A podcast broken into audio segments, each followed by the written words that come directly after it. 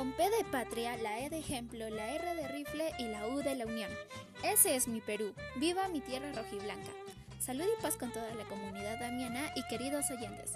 Les saluda su locutora Erika Danitza Gacamo Carrión de cuarto A de secundaria desde la Ciudad Blanca. Bienvenidos a una nueva sección de este podcast. El día de hoy hablaremos sobre la canción criolla.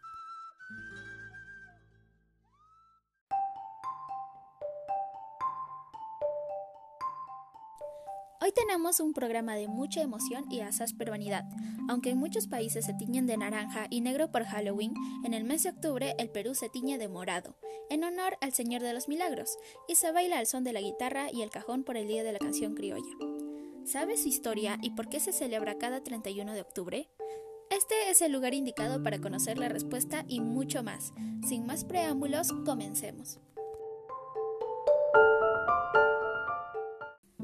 La Canción Criolla es una festividad peruana en la que se rinde homenaje a la canción criolla, englobando distintos géneros como el vals peruano, la marinera, el guayno, el zamacueco o el tondero, con influencias de la música española, indígena peruana y africana.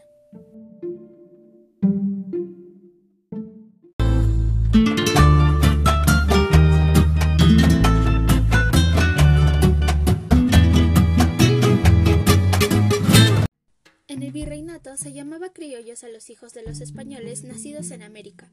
Más adelante se denominó de esta manera a todo lo relacionado con las costumbres y cultura producto del mestizaje, incluso su música.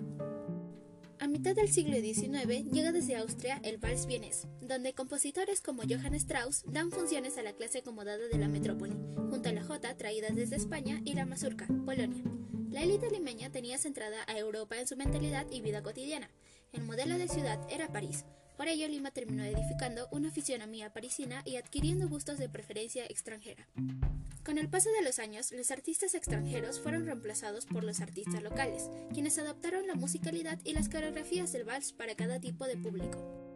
Y es ahí donde introducimos a Abelardo Gamarra, conocido como el Tunante, famosísimo intérprete musical y pionero de este género, quien en 1885 compuso el vals Ángel Hermoso y da nombre a la marinera, en honor al caballero de los mares Miguel Grau y a la Marina del Perú.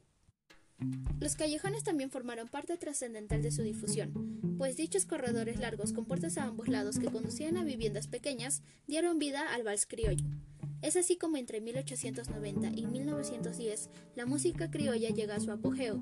Varios compositores e intérpretes combinan elementos musicales europeos, afroperuanos e indígenas, creando lo que se conoce hoy como música criolla peruana. Dichos personajes son conocidos como la Guardia Vieja, liderada por Felipe Pinglo Alba, el plebeyo, junto a Filomena Ormeño, las Limeñitas, Lorenzo Humberto Sotomayor y los Morochucos. Sin embargo, en 1920 la música criolla sufrió una etapa de crisis. Tanto las clases populares hasta la élite tenían una mayor preferencia por la tonalidad extranjera. Contrataban orquestas europeas para sus eventos en lugar de músicos nacionales. La antipatía de este sector fue tan grave que incluso cuando intérpretes pasaban por zonas aristócratas eran agredidas, tanto verbal como físicamente.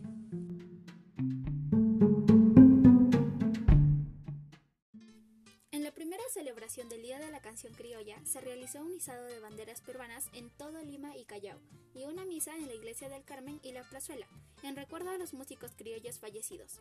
Luego, la fecha se haría especialmente conocida por ser, coincidentemente, el día del fallecimiento de la cantante Lucha Reyes, en 1973.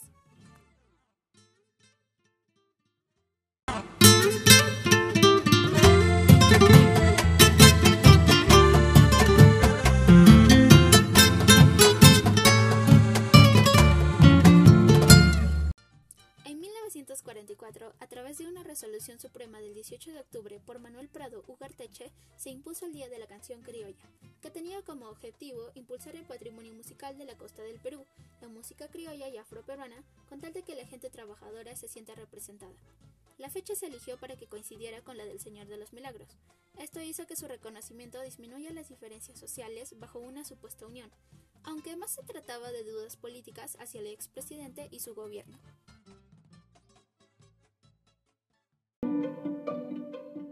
Al día de hoy conocemos a varios representantes de este hermoso género, como Felipe Pinglo Alba, Lucha Reyes, María de Jesús Vázquez, Chabuca Granda Ima Sumac, Eva Young, Oscar Avilés, Manuel Donaire, Luis Abanto Morales, Pepe Vázquez, los hermanos Avilés y muchos, pero muchos más.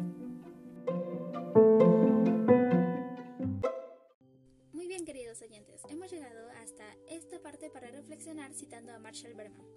Ser modernos es encontrarnos en un medio ambiente que nos promete aventura, poder, alegría, crecimiento, transformación de nosotros mismos y del mundo, y que al mismo tiempo amenaza con destruir todo lo que tenemos, lo que sabemos y lo que somos. Sabemos que al día de hoy la música criolla ha tenido un gran declive. Actualmente los jóvenes no piensan en primera instancia en escuchar música criolla, y no solo ellos. Cuando se habla de guainos o yarabíes, la gente refleja sentimientos de vergüenza o pena. Esto debido a temas de migración, los géneros modernos actuales y otros factores.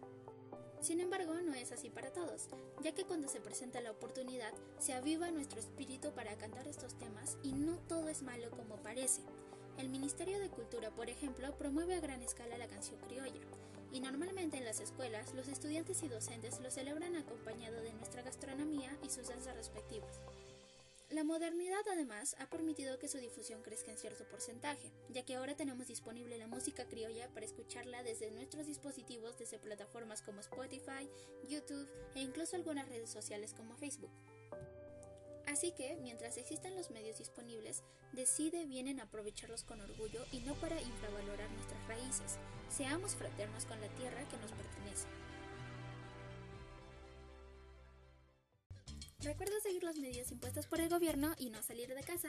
Esto ha sido todo por el día de hoy. Espero que este capítulo de podcast haya sido de su agrado y si es así, no olvides compartirlo con tus amigos. Yo soy Erika Cárcamo, esto es Infórmate Damiano y nos vemos próximamente en un nuevo capítulo. Chao, chao.